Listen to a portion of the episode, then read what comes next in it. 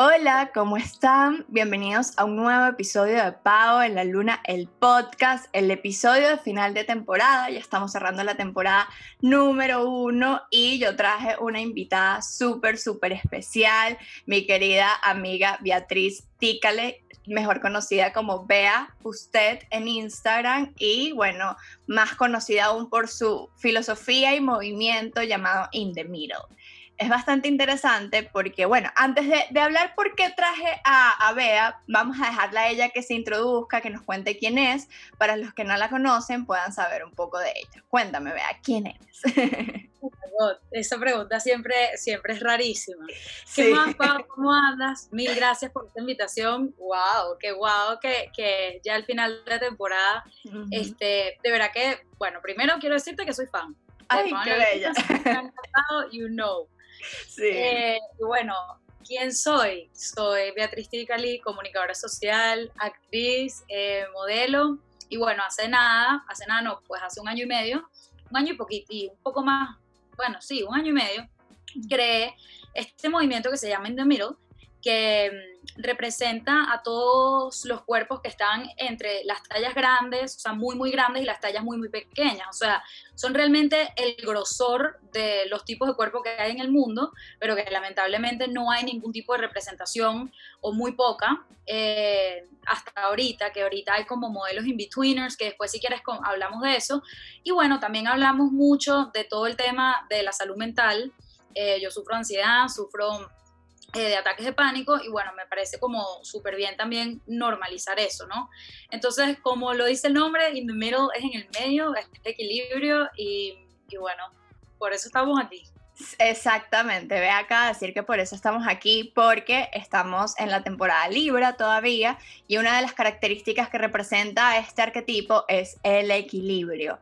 Y yo quise traer, obviamente, a la que está encargada de esparcir la voz in the middle, porque ella más allá del cuerpo habla muchísimo de la mente. Ahorita le vamos a pedir que nos amplifique un poquito más de eso, pero básicamente el equilibrio no significa que todo esté en armonía y que todo esté bien. El equilibrio nos está hablando de tensión de opuestos, es decir, dos polaridades que se chocan y que necesitan buscar ese punto medio en donde nosotros sentimos esa sensación de calma, sin disminuir tanto los aspectos oscuros como los aspectos luminosos.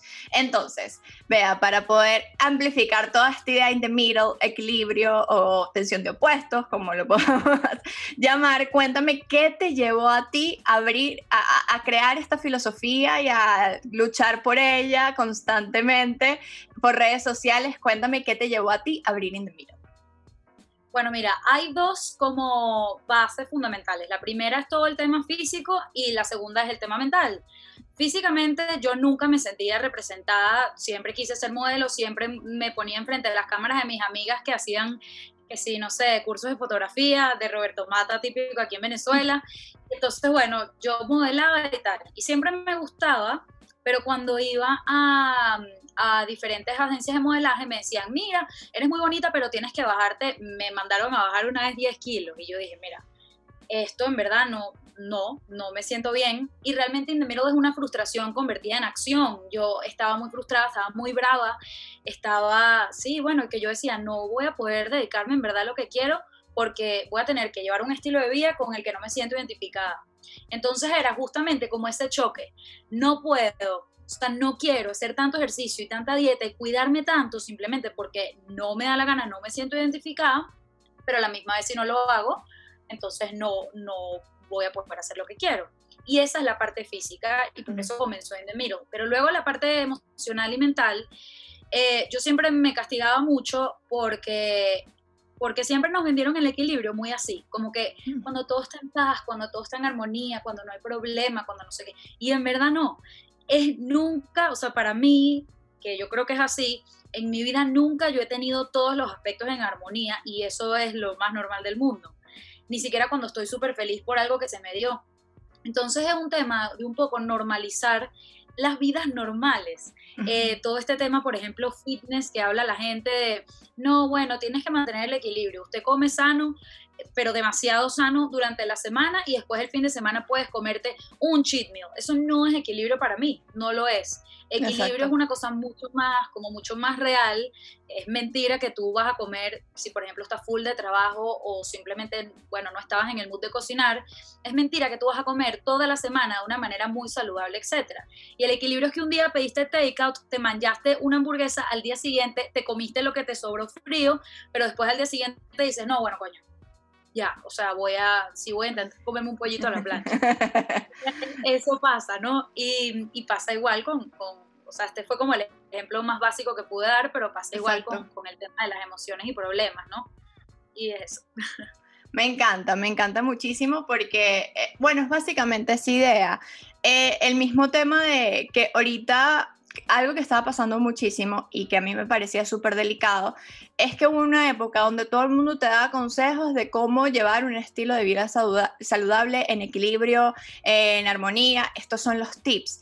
Y es algo tan personal como tú lo dices. O sea, tú has llegado a este movimiento a través de ensayo y error. Te diste cuenta que muy por este lado no te funcionaba, pero por este lado tampoco. Entonces en ese ensayo y error has ido probando. Y algo que me encanta de ti es que tú misma dices, yo todavía estoy en constante. O sea, es como un auto-reminder también a ti el tema Indemiller, porque de vez en cuando podemos caer en extremismos. Es algo muy, muy normal. Entonces, primero dejar a un lado el hecho de que hay un estilo de vida único en el que puede ser. Es un tema muy personal como nuestra propia psique. Nuestra propia psique está en constante tensión de opuestos. Entonces nosotros estamos en un extremo, pero parte del camino es, e, e, es, reconocer el otro extremo para lograr ese punto medio, que pasa muchísimo, que tú por un lado te sientes de una forma y de repente pasaste al opuesto y todavía sigue como una discordancia, como que, ok, no está ese punto medio y de repente cuando logras enlazar ambas es como que dices, aquí está el punto. Y me encanta porque, o sea, tú eres una chama, bueno, yo, yo, yo, eres muy abierta a todo este tema de la salud mental, eh, sufres muchísimo ansiedad, eh, cuentas bastante que, que vas, has ido a por mucho tiempo en tu vida. Entonces, este, yo, yo quiero que, que, nos cuentes de experiencia propia en esos momentos en el que tú sientes que te han retado esa filosofía in the middle por tu salud mental. ¿Cómo ha sido para ti eso? O sea, porque me imagino que en un momento en tu vida te juzgaron mucho. ¿Y cómo fue para ti atravesar ese tema? Sí. Bueno, Pau, es, es muy duro. Eh, yo no sé si tú crees en Dios, yo sí, y a mí te lo juro que me parece que es muy heavy que me hayas mandado este episodio justamente para hablar de esto, ahora que estoy pasando por una situación que les voy a contar. Pero yéndonos un poquito más atrás, em, bueno, yo realmente siempre fui demasiado ansiosa y yo sufrí ataques de pánico sin saber que eran ataques de pánico. De hecho, eh, una vez que a mí me lo diagnostican, que fue hace dos años, dos años y medio, yo digo, ah, pero es que esto fue lo que me pasó tal día, tal día, ah, no sé qué. Entonces uno empieza como a, a, unir los puntos, ¿no? Em, mi momento más duro fue cuando me gradué, tú y yo nos graduamos en la misma promoción de comunicación y yo, ¿qué pasa? Yo soy actriz, entonces yo me comparaba con mis otros amigos que a lo mejor se iban del país mismo a estudiar o a lo mejor ya tenían un pie en un trabajo y yo simplemente dije, ok, ya va, ahora sí soy población flotante. Y lo interesante del pánico es que llega en el momento en el que tú estás más tranquila. Eh, de hecho, mi psiquiatra me lo ilustró, me lo ilustró, eh, me dijo como que, mira, Pan, que era como el dios. una criatura mitológica, no sé qué, llegaba y entonces cuando las ninfas estaban en su mejor momento, no sé qué, llegaba y atacaba y tenía un falo, tal, no sé qué. Entonces, claro, es eso, tú estás relajada y de repente te entra esta cuestión que es una sensación de muerte inminente, etc. Yo pasé eh, como cuatro días em, con, unas o sea, con unos medicamentos como para bajar un poco ese estado porque realmente, o sea, se llama que se desbordaron los pensamientos obsesivos. Y bueno, realmente tenían primero que bajarlo con medicación. Y, y, después de eso comencé entonces todo este proceso de terapia, estoy medicada, me hicieron un electroencefalograma, se dieron cuenta que 100% es un tema no solo de, ah, mental, no sé qué, sino hay algo como biológico ahí. Este, y bueno, poquito a poco, yo más bien lo que estoy haciendo es quitarme las medicinas y comenzar con cositas eh, un poco más naturales porque realmente no me quiero quedar pegada. Claro. Pero sí fue muy retador porque, por ejemplo, yo comenzando un trabajo ese mismo año, yo tuve que hablar claro y les tuve que decir, mira, yo voy al psiquiatra dos veces a la semana, porque en ese momento era el que estaba más full, más heavy. Y yo le dije, yo voy eh, al psicólogo, no les dije psiquiatra porque tú sabes que aquí hay un, un tabú muy duro. Le dije, yo voy al psicólogo dos veces a la semana. Ella me está ayudando y poniéndome la cita de 7 de la mañana a 8 de la mañana, pero yo llegaría aquí como a las 8 y media. Y bueno, gracias a Dios me dijeron que sí y tal. Luego, por ejemplo, en algunos sitios eh, donde yo, no sé, en una reunión me estoy tomando un vino y de repente se me sale, porque es que para mí realmente es normal, sí está como, como eso ahí. O sea, sí hay como una pared. Y lo que más me pasa es con la familia de mi papá mi familia Pitbull. Son amados, los amo a morir, pero todo el tema de las enfermedades mentales realmente o de las condiciones realmente no es algo en lo que ellos creen mucho, no les importa mucho todo el tema de ir a terapia y tal. Y cuando yo hablo de este tema, que para mí es tan importante, mira, o sea, empieza una discusión muy dura, ¿no? Eh, lo que estoy pasando ahorita, bueno, es un tema emocional importante que ha hecho, eh, bueno, emocional de relación, etcétera, y está haciendo que yo bueno, me han dado muchos ataques de pánico, empecé ahorita, voy a empezar, me los van a traer literalmente hoy el tema de todos los aceites esenciales que yo los odiaba porque todo el mundo lo decía. Como un Herbalife.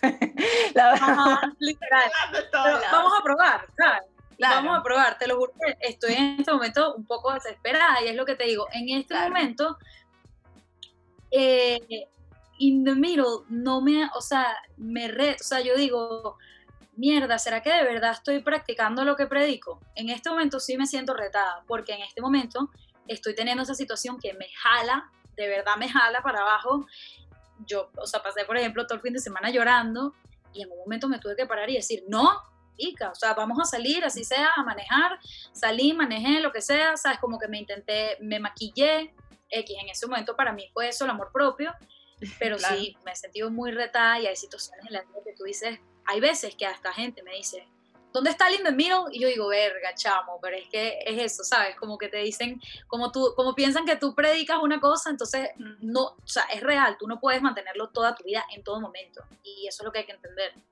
Es que yo siento que hay algo muy importante y es que in the middle no es solo un punto, in the middle es estar constante eh, buscando ese punto medio en esos dos polos que te están llevando de un lado a otro. Y ese lado, que es realmente el proceso, es lo que más nos cuesta ver, porque estamos acostumbrados a ver resultados. De hecho, ahorita que tú me cuentas esta experiencia, es que yo siento que es demasiado normal cuando nosotros estamos predicando un mensaje este, de, de, en tu caso, ese punto medio y estar en esos momentos de crisis, en mi caso, el autoconocimiento, y como yo tengo momentos en los que me siento hasta confundida conmigo misma y también me ha pasado y que, ¿sabes? Yo estoy enseñando sobre esto y, y como, ¿sabes? Uno se siente como falso, pero uno está compartiendo el proceso. Y eso es lo importante porque lo estás hablando de cara a cara. Y yo siento que el hecho de que tú sepas que ya tengas consciente de esa oscuridad, vamos a llamarla esa oscuridad porque es tu punto afligido, el punto que más te lleva a, a, esos estados de caída que para ti son muy fuertes de enfrentar,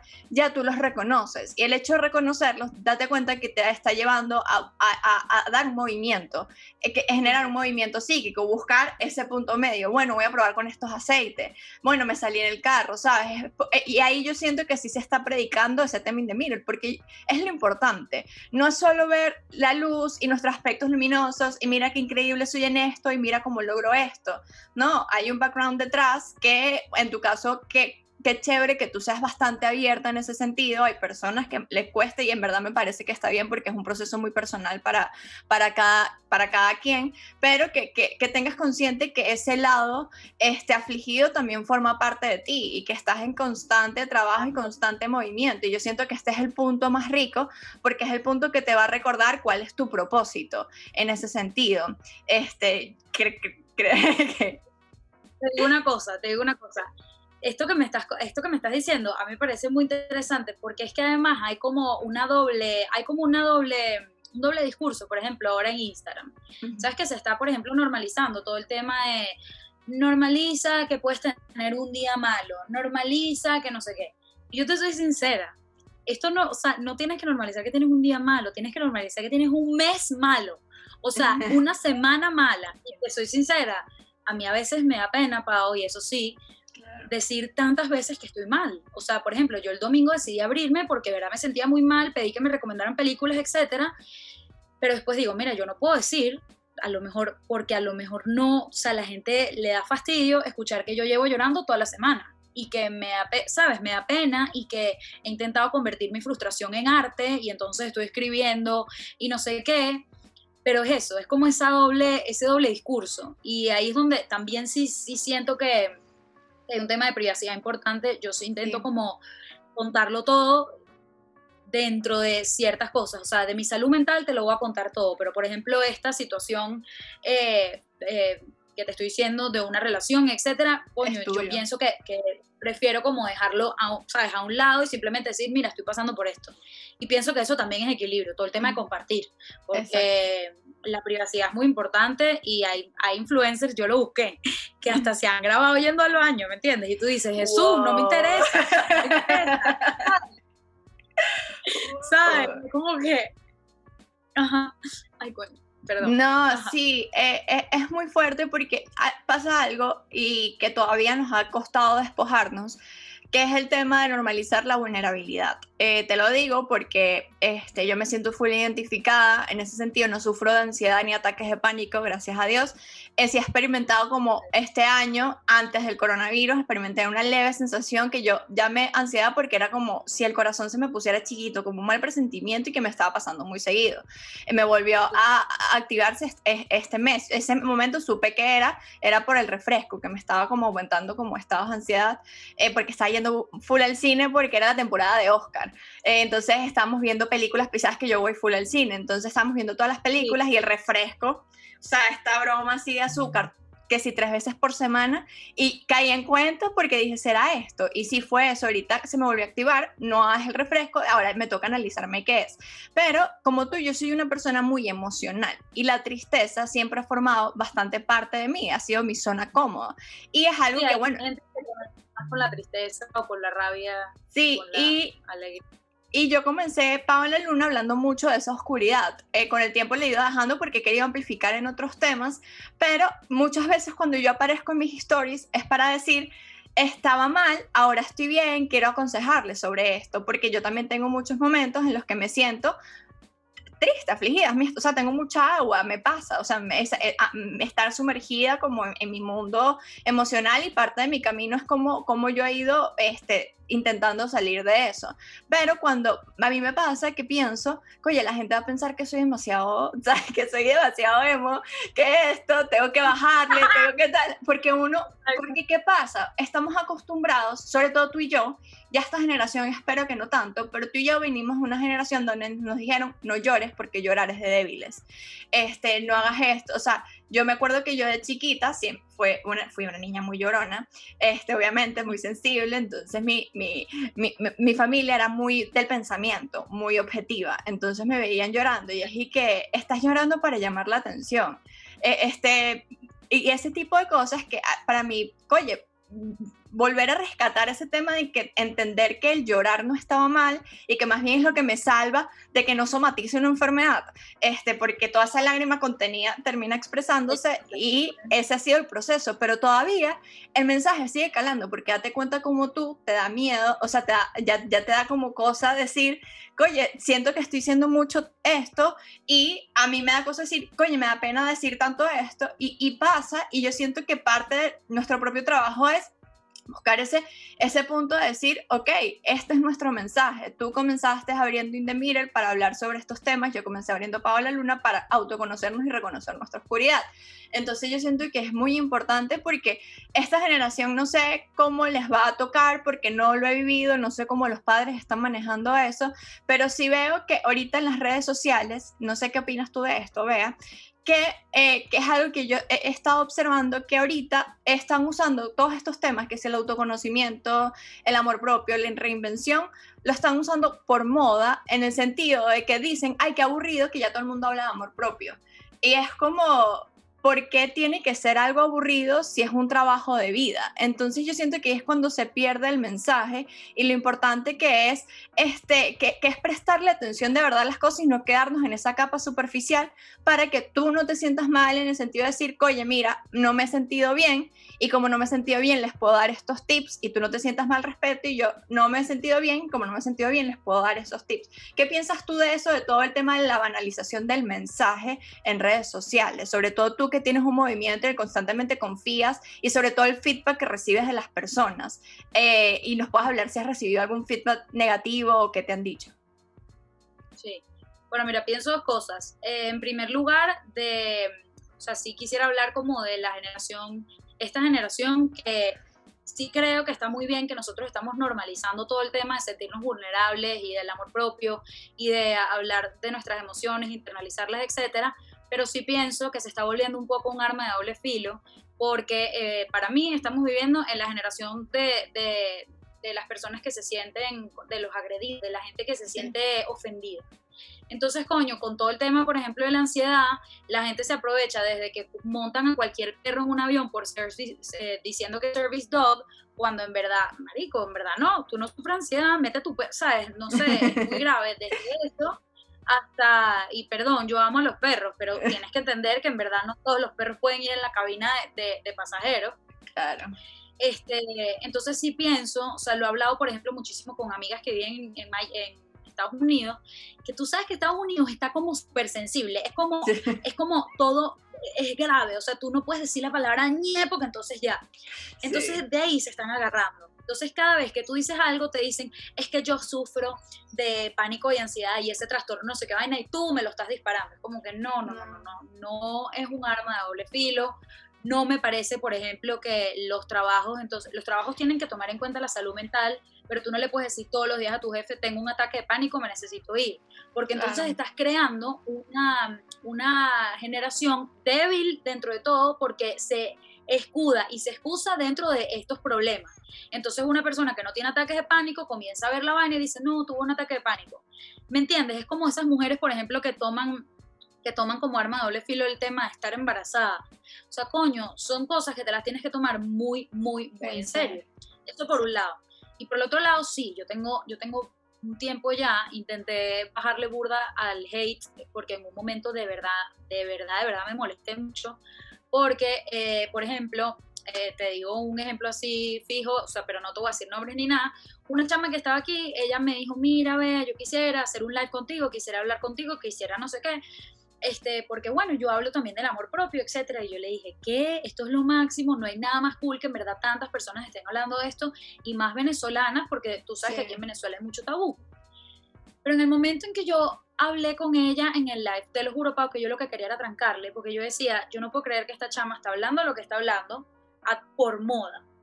Entonces tú ves cómo esta persona está subiendo seguidores, eso es lo, lo complicado y lo, y lo chimbo, eh, que sube seguidores, que la gente cree que, es una chama que realmente sí eh, practica lo que predica, y ahí es donde tú dices, coño, mira, no. Entonces, ¿qué nos, qué, o sea, ella está dando, por ejemplo, te está diciendo, ve para terapia, y es una niña que te dice, nunca he ido a terapia. Entonces, ¿por qué tú estás diciendo que vayas a terapia? Porque tú, si tuviste, por ejemplo, un trastorno de alimentación, porque tú haces dieta y promueves la dieta. Entonces, son ese tipo de cosas que no hay coherencia pero es que, ¿sabes qué pasa? Que uno no puede controlar a esa gente. El tema, el tema preocupante es la gente que la sigue y que no se da cuenta de que no hay coherencia.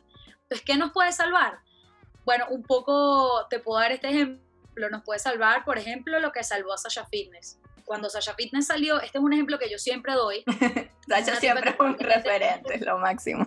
Literal. Hay gente, que no, hay gente que no la sigue, gente que le fastidia. Yo, de hecho, la acabo de seguir. Yo no la seguía, pero me parece que es un ejemplo increíble de constancia y de trabajo. Y, y cuando ella salió, salió un gentío. Todo el mundo diciendo, coño, mira, es que sí, el fitness te da seguidores, el fitness te da plata, el fitness no sé qué. Entonces tú veías ese poco de gente mandando a hacer ejercicios, mandando a no sé qué cuando a lo mejor el ejercicio que te estaba diciendo, que te estaba recomendando, ni siquiera te decía bien cómo hacerlo y uno como un pendejo se lesionaba.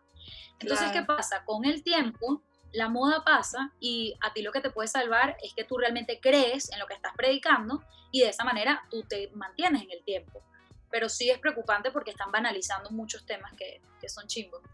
Sí, eh, eh, eh, pasa muchísimo en este sentido porque nosotros los seres humanos tenemos un problema. Esto yo lo he estudiado bastante porque, bueno, tú sabes que yo más allá, yo estudio la psicoastrología desde la perspectiva junguiana y, estudiamos mucho el tema de la sombra este, y estos conceptos de, de estudiar el inconsciente colectivo, etc. pero algo que estudiamos full es el tema de exponer en el otro lo que está en mí. Entonces el culpable siempre es el de afuera el culpable es el que está allá. Mira, es que por culpa, lo que tú hablabas al inicio, es que yo tengo un ataque de pánico porque tú me lo provocaste. No, tú no tienes un ataque de pánico porque, tú, porque él te lo provocó. Pudo haber sido un detonante, pero esto viene de patrones que tú has venido alimentando por ciertas circunstancias que no se han trabajado. Entonces, estamos en, un momento donde nosotros siempre le queremos echar la culpa a la de afuera, porque bueno, también es una concepción bastante judio-cristiana que les damos que sea lo que Dios quiera, que exponer afuera y que nos libran de culpa. Y, y el asumir la responsabilidad que conlleva el aceptar que sí, soy una persona ansiosa, soy una persona que sufre de pánico, soy una persona depresiva, soy una persona que se regocija en la tristeza, no es tan sencillo porque nos da miedo ser juzgados, sobre todo ahorita en una era donde con un comentario ya yo te digo lo que yo pienso. Antes era más difícil porque decirle a la cara a una persona, me pienso esto de ti, este, es más complicado porque tienes la persona al frente y la persona te podía meter su golpe, por así decirlo, pero ahorita eh, te, dejo un comentario y ya, yo estoy atrás de mi pantalla y no hay nada que me haga, y no medimos las consecuencias de lo que eso representa. Wow, ¿tú quieres que yo te diga una cosa? ¿Qué? Eso es tu post de hoy, de no ah, reconocer. Qué belleza, qué belleza. Me encanta. La sincronicidad. Para los que no sepan lo que es sincronicidad, sincronicidad es cuando dos sucesos que no están unidos en espacio-tiempo coinciden entre sí. Entonces, Bea ya tenía planeado esto, ocurrir el podcast y casualmente era el tópico del día.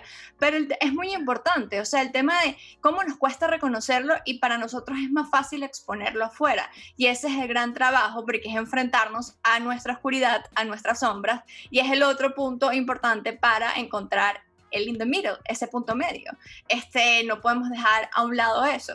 Y por otro lado, este, todo el tema de lo de la banalización, lo que tú decías, o sea, yo siento que eh, eh, en todas las áreas, como hay personas que hacen su trabajo bien, hay farsantes. Entonces, yo me doy cuenta que oye, esta chama está hablando de la ansiedad, yo voy a hablar sobre esto y me va a traer mucho seguidor porque eso es el tópico, esto es trending. De hecho, yo hay algo que me da mucho en el talk, que es el tema del engagement, el tema de, de sobre todo ahorita como lo veo en series. En series ver tan sencillo como que este, este post tiene likes, tiene tanto engagement y ver que la vida se está llevando por eso en vez de por la calidad del producto. Eh, eh, producto me hablo desde un material hasta un estilo de vida, ¿sabes? Y, y lo, lo, complicado que, que, que, que eso está... pasando. ¿Ah? Perdón, pero es que tú tanto vas al cine, que, que, yo sé que te encanta el cine, que además tu esposo es, crítico, tal, no sé qué. Esto está pasando hasta, chama, hasta, hasta los actores, o sea, eh, ya no te están llamando por talento, te están llamando por seguidores. O sea, por ejemplo, ahí tenemos, tenemos eh, un ejemplo clarito de Esther Expósito. Ella, a mí me parece que es buena actriz, pero me parece que, por ejemplo, o sea, hay otras personas que se pudiesen haber llevado un poco más el protagonismo de la serie Élite que ella. Pero entonces, ¿qué pasa? Es una niña que, además de que es muy bonita, se sabe llevar en las redes sociales, entiende, por ejemplo, que el sexo vende, entonces ella sexualiza, se sexualiza mucho, entonces es un tema de, me voy a grabar bailando reggaetón en sostén y entonces de esta manera tengo cuatro millones de de likes, soy tendencia, etcétera, etcétera. Y al final, a ti como productor de Netflix, ahorita que hay tanta competencia, coño, más allá del talento, prefieres agarrar y llamar y decir, mira, hermana, te quiero aquí porque tú me vas a, porque tienes a cuatro millones de personas que sabes que van a ver la serie por ella. Entonces yo no, o sea, sí con ella no me gustaría llamarla farsante, pero sí, sí entender, o sea, quiero como reflejar, de resaltar el puntico que estás diciendo. En todos lados porque nos cuesta muchísimo profundizar, profundizar en lo que implica cada situación. Entonces me voy por lo vistoso y hago lo fácil, o sea, lo vemos en todos los gremios. Esto yo, lo he comentado, hasta el mismo mundo de la astrología. Te sigo vendiendo que te voy a decir quién te montó cachos para ganar más dinero en vez de darte cuenta que la astrología es una excelente herramienta de autoconocimiento. Entonces sigues alimentando el discurso de que esto es algo, este, todo así predictivo, etcétera, que sí tiene su punto predictivo, pero es bastante serio porque eso implica sugestionar el destino de alguien, a yo decirte que esto te va a pasar, yo estoy generando de ti una acción que eso va a hacer que ocurra, como el oráculo, todos los cuentos del oráculo, le dicen a Edipo, este, al papá de tu hijo te va, te va a matar a ti, se va a casar con tu mamá y por querer llevarlo a un lado ocurrió lo que ocurrió. Eso ocurre con los oráculos y por eso es muy importante y la responsabilidad que esto lleva, entender que, eh, que o sea, el nivel del mensaje, lo mismo en tu caso, Indemir, para ti es importante profundizar y contar tu proceso y por eso estás aquí y por eso quería profundizar todo este tema de lo que significa el equilibrio, porque yo leo tanto en redes equilibrio, equilibrio, equilibrio, pero ese equilibrio está acompañado de tantas frases positivas. No estoy diciendo que las frases positivas sean malas, también son un punto de compensación, sobre todo si eres alguien que está llevado y sumergido en el fatalismo y que todo lo es negativo, estas frases te van a ayudar a ver otros puntos de vista, pero cuando solo estás predicando ese lugar y no entiendes que detrás de ese lugar hay un proceso donde implica este, profundizar en áreas que no son tan agradables, estás dando un mensaje equivocado, entonces una persona que se siente que tiene esta tristeza profunda y que se está repitiendo la frase positiva todos los días y cree que esa es la salida, se termina, este, termina generando un ataque de ansiedad mucho más fuerte porque no está logrando las expectativas que pudiese lograr. Y yo siento que eso es como muy importante de entender hoy en día bueno, hay personas, yo de hecho estaba hablando con una amiga que le, le pasa totalmente eh, a la inversa que a nosotras dos. Nosotras conectamos muy rápido con el tema de la tristeza y en mi caso con la negatividad.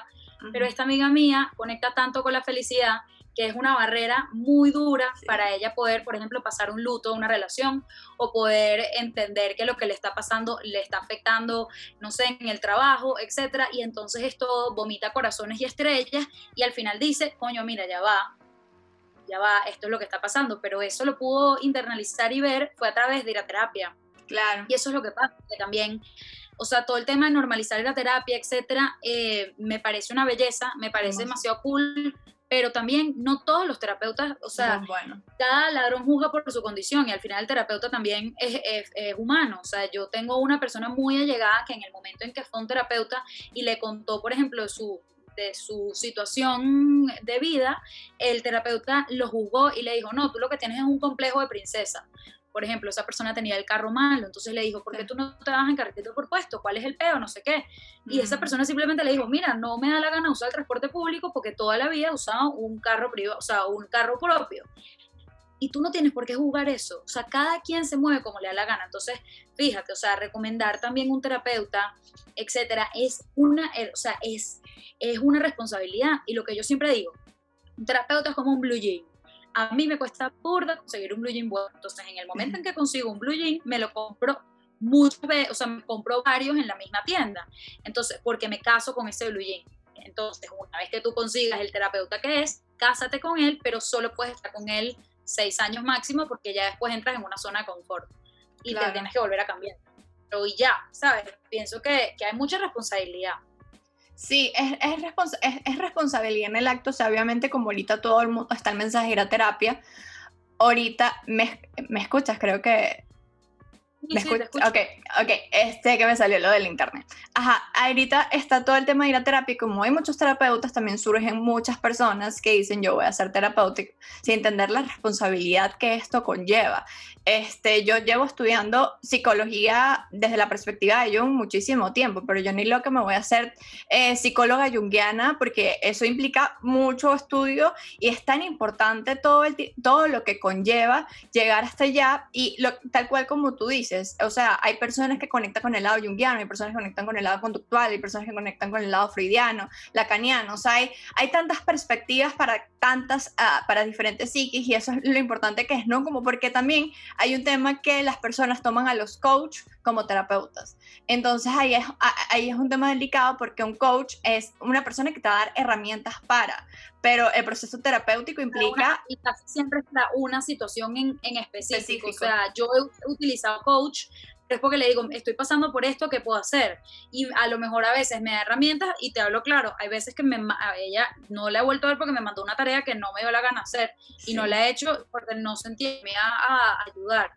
Pero es eso, o sea, un coach, todo el mundo también los tiene satanizados, yo lo he utilizado, pero eso, para una cuestión en específico y nunca he dejado a mi terapeuta a un lado pero es lo que tú dices, la gente... Sí, es el tema. No, hay un temazo, porque el coach no es malo. El, tema es creer que en el coach están todas las respuestas. Las respuestas están en cualquier lugar. A mí me ha funcionado la psicoastrología, pero tengo otras herramientas para lo que me funcionan. A ti te ha funcionado ir a terapia con esta persona y otras vías. Y así, lo que hay es estar en este tema de ensayo, este, ensayo y error para ver qué es lo que nos funciona a uno y eso es lo importante de profundizar, de no hacer las cosas por moda, de que no es que me voy a querer porque ahorita todo el mundo se quiere, entonces lo voy a mostrar de esta manera. No, cada proceso es personal y hay que entender que, y yo me imagino que sobre todo tú, Vea, que has pasado por todos estos procesos, hay que entender que todo proceso tiene su tiempo, este, que no es tan fácil como decir, mira, ya, este, ya, ya, ya, ya me voy a curar en, tres días, no, lleva un tiempo que fácilmente tú puedes estar en un estado y eso es también, me imagino que reconocer el, el tema in the middle, porque es entender que tu proceso depresivo puede durar más de un año, tu proceso de felicidad puede durar tres meses o viceversa, pero parte de esa vida es irte conociendo, ir indagando ese mundo interno para generar ese movimiento. Ahí vea, me encanta. Cuéntame. Ya, hay que, o sea, por ejemplo, lo último que, no sé si ya se va a acabar, pero lo último que sí quisiera decir es, por ejemplo, eh, el tema de, o sea, porque quiero dar un ejemplo personal, el tema de, de, normalizar y de profundizar es que yo me di cuenta que tengo un problema de aprobación importante. Entonces, en el momento, por ejemplo, en el que yo voy a hacer un post, no creas que yo le estoy dando a, a share relajada, no, no hay pedo. O sea, uno, yo estoy, o sea, me da nervios, digo, coño, en verdad me van a criticar, esto está bien. Muchas veces me le acerco a mi mamá y le digo, porque vivo con ella, y le digo, mira, mamá, ¿tú qué crees? No sé qué. Y hay veces que ella misma no me responde y me dice, haz lo que tú consideres. Entonces, profundizar a mí me ha permitido ¿sabes? Entender que hay un tema ahí de aprobación y que muchas veces me castigo, o sea, porque si no me dice las palabras que yo estoy buscando, tipo, Pau, ¿te gusta cómo estoy vestida? Sí, estás burda de linda, pero yo quería que tú me dijeras, estás espectacular, para que Vogue te tome una foto, no sé qué, entonces como no me lo dices, me peliculo heavy y empiezo, no, Paula me lo es mentira, porque en verdad estoy vestida horrenda, porque estoy horrible, no sé qué, ¿sabes? Yo sí te quería preguntar, antes de, de, de, que esto se acabe, ¿qué nos va a traer la temporada de Scorpio? Porque yo cumplo el 15 de noviembre y yo estoy, o sea, así. Tranquila, ve a Super Escorpio y tiene demasiados planetas en Escorpio. Eh, yo me acuerdo que una vez eh, tuve la oportunidad de ver su carta, estábamos conversando y por eso todo ese tema de, de, cómo a ella le ha costado estar en constante renacimiento y constante transformación y es muy fácil entrar en contacto con todos esos aspectos afligidos, pero de ahí se renace, eso es lo bonito de Escorpio. Este, amiga, eh, ahorita Escorpio, ahorita tenemos Mercurio retrógrado viaje introspección en, el mismo signo de Escorpio, viaje introspección bastante fuerte. Escorpio siempre nos invita a trabajar la sombra. Eh, la sombra quiere hacer todos esos aspectos reprimidos que no le queremos prestar atención, que eh, en esta temporada siempre se nos presentan situaciones este, que nos hacen eh, reconocer un patrón que creíamos sanado que decíamos como que, conchale, yo, yo, yo pensé que esto ya estaba trabajado y me desató. Hay personas que están más conscientes de esto, hay personas que no y simplemente en esta temporada sienten que están reactivas o sienten que las cosas les pasan. Pero la temporada de Scorpio siempre nos va a poner ese punto de incomodidad, de incomodidad. Por eso me parece demasiado cool Halloween, más allá de lo que representa esa temática, porque es literal salir, que salgan nuestros demonios y vamos a disfrazarnos y vamos a reconocerlos y vamos a darle, porque es una, ese es el trabajo, reconocer nuestros demonios. Y Scorpio siempre, a Scorpio le encanta lo oscuro, este, el misterio, lo que no se puede ver, lo que no se puede dar forma. Bueno, también es un signo muy sexual, es para explorar nuestra sexualidad, conocernos a través de ella, etc. Y también indagar, eh, eh, la temporada de Scorpio es buenísima, vea, para todo el tema terapéutico, para indagar en la psique, para indagar en los procesos, oscuro, en vez de decir, oye, estoy en un estado de incomodidad, decir, ok, vamos a, ver de dónde viene este estado. Bueno, este estado empezó cuando esta persona me dijo esto. ¿Y qué me quiso decir? ¿Sabes? Dar ese punto de reflexión de verdad que implica profundizar en los procesos, no decir como que, ay, estoy hormonal y ya. Sí, podemos estar hormonal, pero por ejemplo, vea, darte un ejemplo que, que ha sido una locura para mí verlo porque antes de trabajar toda esta tristeza que te he comentado, yo era muy emocional. Entonces, al ser emocional, cuando venía mi SPM, este, me volvía estado de víctima total, needy. Entonces, desde que tuve mi pareja anterior hasta mi pareja ahorita, o sea, en una cosa needy así, insoportable que hasta yo misma, ¿sabes? antes, antes de empezar a estudiar todo esto, mi, mi psique estaba condicionada una pelea más, una pelea menos, ¿qué importa? Pácata, necesitaba como esa, ese tema era muy, muy fuerte. Y a medida que he ido trabajando esto, que he reconocido esa, es, esa tristeza y he empezado como a indagar, la he escrito mucho, yo tengo un diario de sombras donde expongo todos esos pensamientos, darle forma, uno, eh, desde que he ido trabajando todo ese tema, me han pasado tres cosas loquísimas.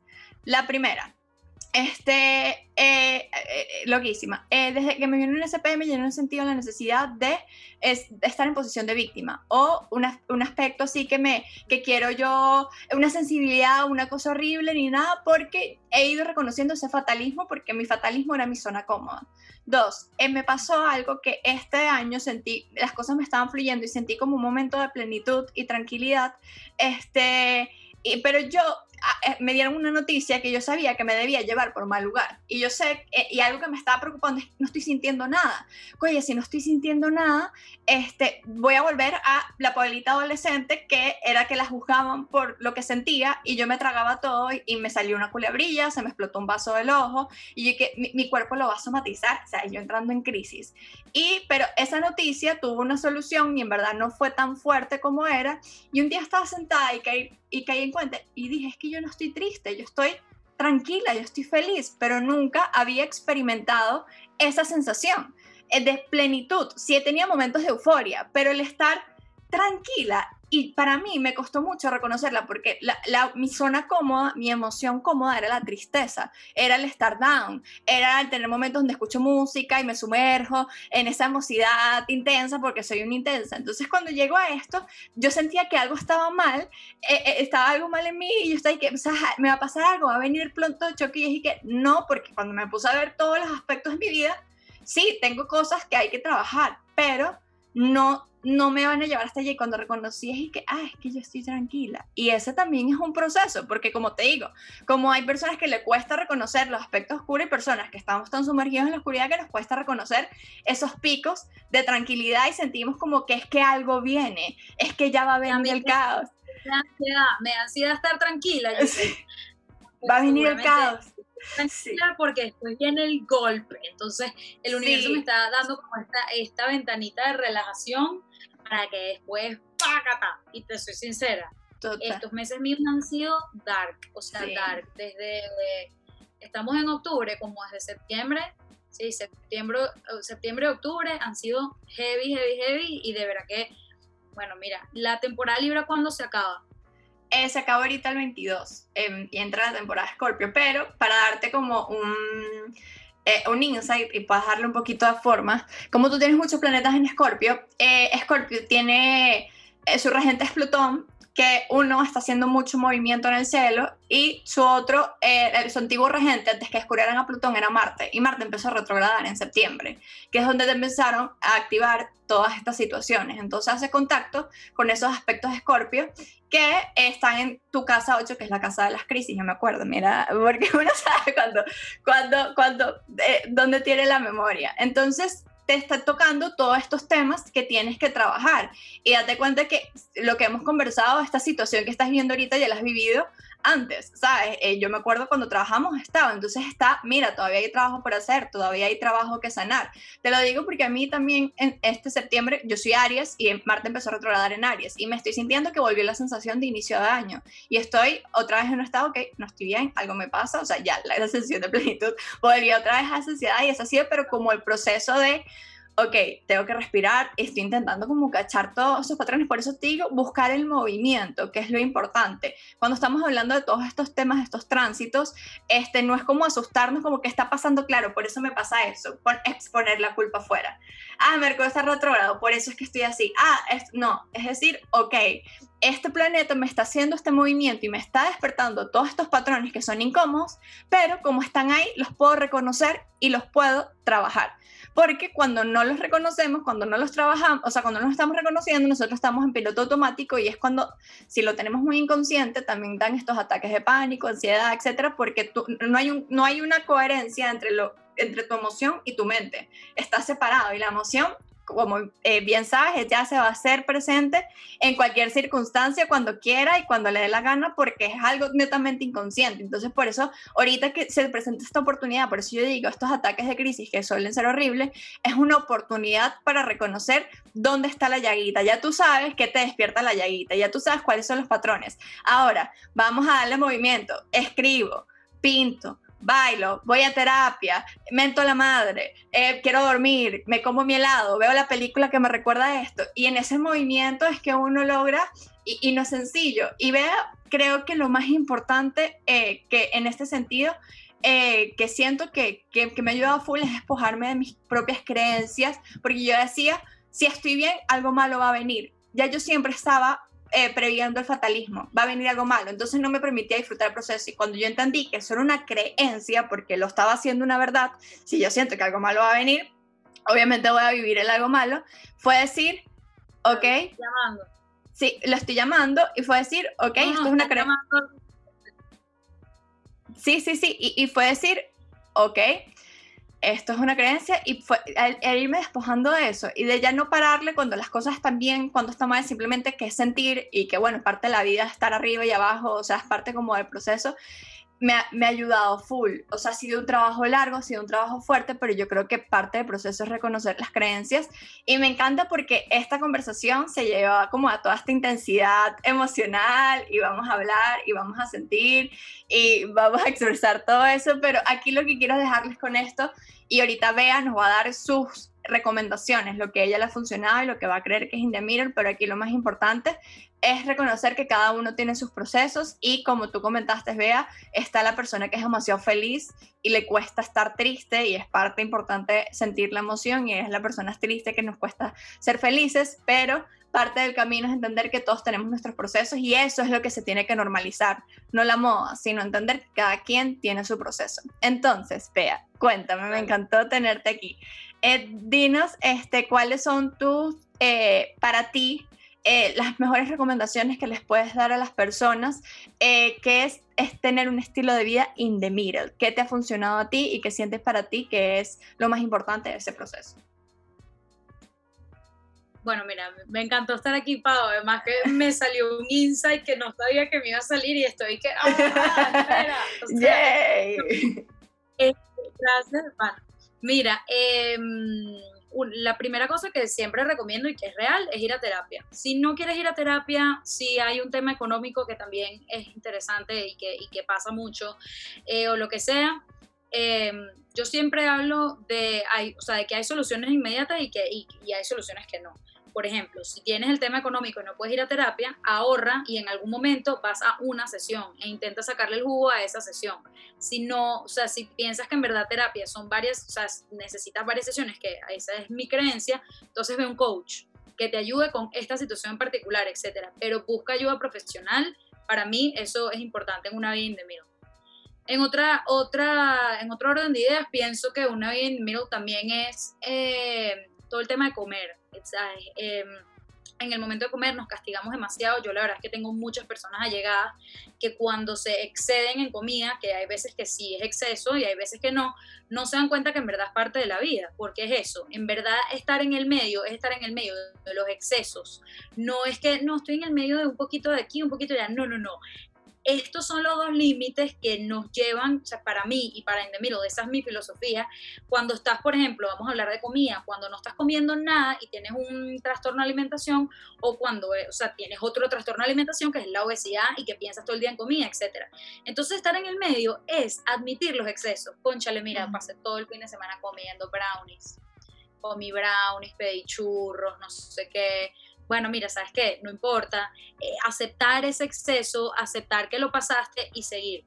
Entonces, en el tema de la, alimentación, de pana, de pana, no juzgarse en ningún momento.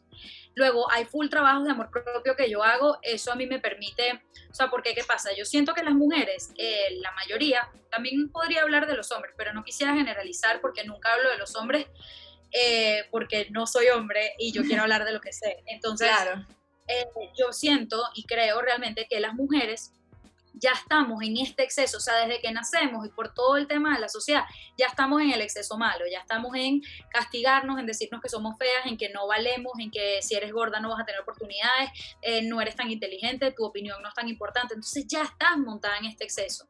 Entonces, de hacer el otro, que es todo el tema de cambiar el discurso interno, eh, hacer todos los ejercicios que yo doy en, en mi Instagram, que te puedo decir algunos, que es, por ejemplo, verte al espejo y pensar en qué te diría la tú del espejo, por lo menos la mía, me mentaría la madre y me diría, deja de tratarme tan mal.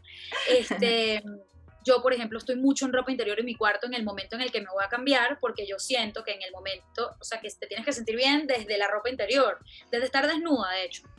Porque cuando te vistes, estás entendiendo que estás cubriendo o que estás vistiendo un cuerpo que es bello y que es real, etcétera, y que tienes que sentir bien. Entonces, para llegar al punto medio, tienes que esto ya está reconocido y tienes que saber que tienes muchos, muchos, muchos pensamientos negativos, pero entonces es hacer cosas positivas acerca de eso. Transfórmalo en arte. Si no, eres, si no eres creativa, entonces transfórmalo en acciones, en rutina. Coño, mira, yo el otro día dije, por ejemplo, algo que me parece muy interesante, que es las cápsulas amor propio. ¿Qué pasa? Es real y es parte del equilibrio que tú no puedes pasar todo el día pensando en el amor propio. Todo el día, toda hora, no es que yo me amo, no es que yo soy capaz, no es que yo soy inteligente. La realidad es que no. Entonces, es que, o sea, ten tú como unas cápsulas, eso le digo yo, tómate una cápsula diaria o dos o tres eh, de cositas pequeñas. Por ejemplo, yo me regalo todos los días hacer mi cama.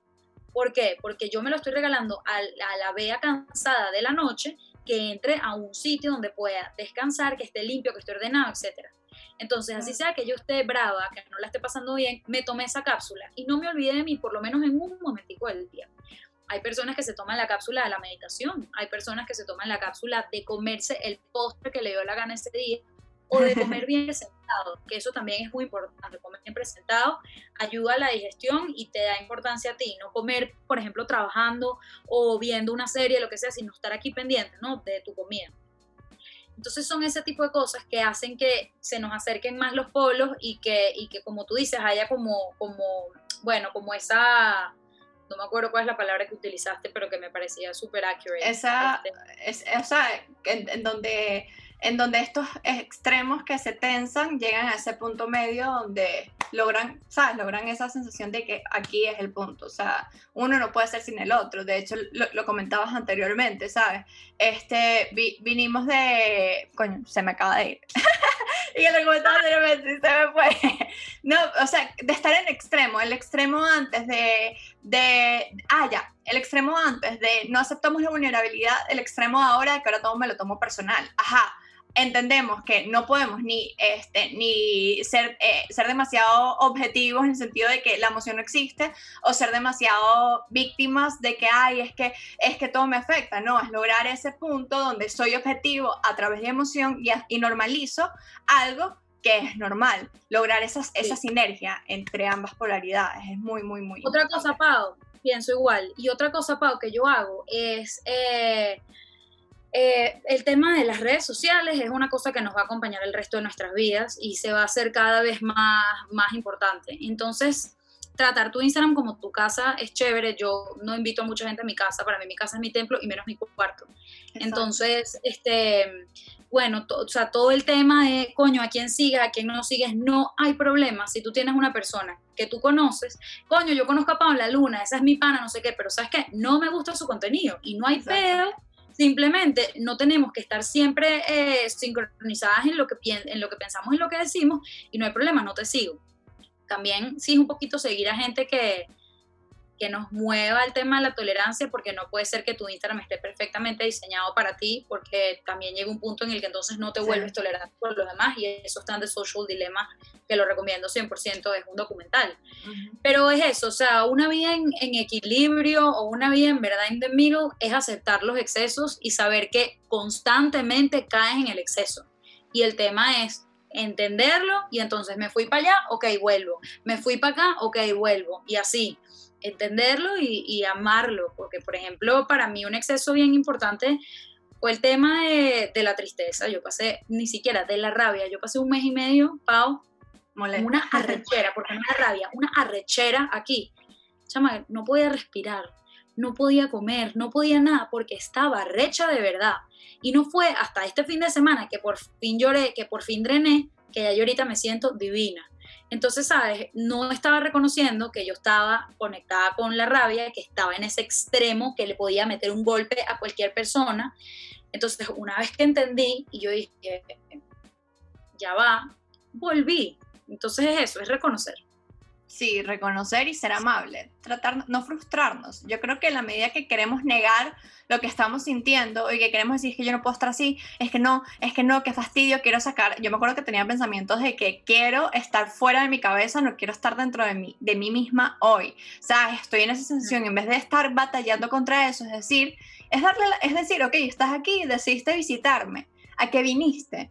Y desde ese lugar ir poco a poco haciendo las paces tal cual con esa persona que es desconocida. Oye, tú estás conociendo a alguien, te tocó convivir, hacer trabajo en equipo, vamos a hacer más sencillo. Trabajo en equipo con alguien en la universidad que no te, no, no te lleva mucha mola, pero tienes que sacar trabajo. Bueno, vamos poco a poco cómo podemos convivir. Y desde ese lugar vas viendo, ah, mira, pero esta persona tiene este algo que es chévere. Ay, pero esta persona también tiene esta, esta cosa que no me gusta, pero ok. Y vas creando esa tolerancia y hacer ese trabajo también con uno mismo. Creo que es muy importante ser amables y reconocer cada polaridad y cualquier emoción es válida, son emociones, las emociones son en verdad Gracias, eh, Bea, por estar aquí. Me encantó tenerte, me encantó. Siento que cerramos con broche de oro esta primera temporada de Pau en la Luna, el podcast. Gracias por aceptar la invitación, por abrirte, por contarnos tus procesos y darnos tips de cómo llevar un estilo de vida in the middle tan bella, Pau. Gracias a ti por esta invitación. De verdad que yo estoy encantada. Además que iluminaste mi día. Qué bella. Muy, muy, muy agradecida. Te quiero preguntar cuándo sale porque 100% lo quiero, lo quiero recomendar. Y a las personas que no me siguen, bueno, me pueden seguir arroba bea de Beatriz. Exacto. Y ya. Bea.usted, yo justamente te iba a decir ahorita que dijeras tus puntos de contacto, va a salir este lunes 19 sale ahorita. Así que eh, buenísimo. Eh, gracias, ya saben, eh, vean a, a, Bea en bea.usted, arroba bea.usted en Instagram. Tienen demasiados tips y herramientas para este movimiento indebido. Gracias por la invitación y bueno, gracias a ustedes por escucharnos, por estar acá. Si tienen alguna pregunta, duda, lo que sea, pueden contactar a Bea, me pueden contactar a mí, dejarlo en los comentarios del post y nada, nos vemos en una próxima edición. Bye bye.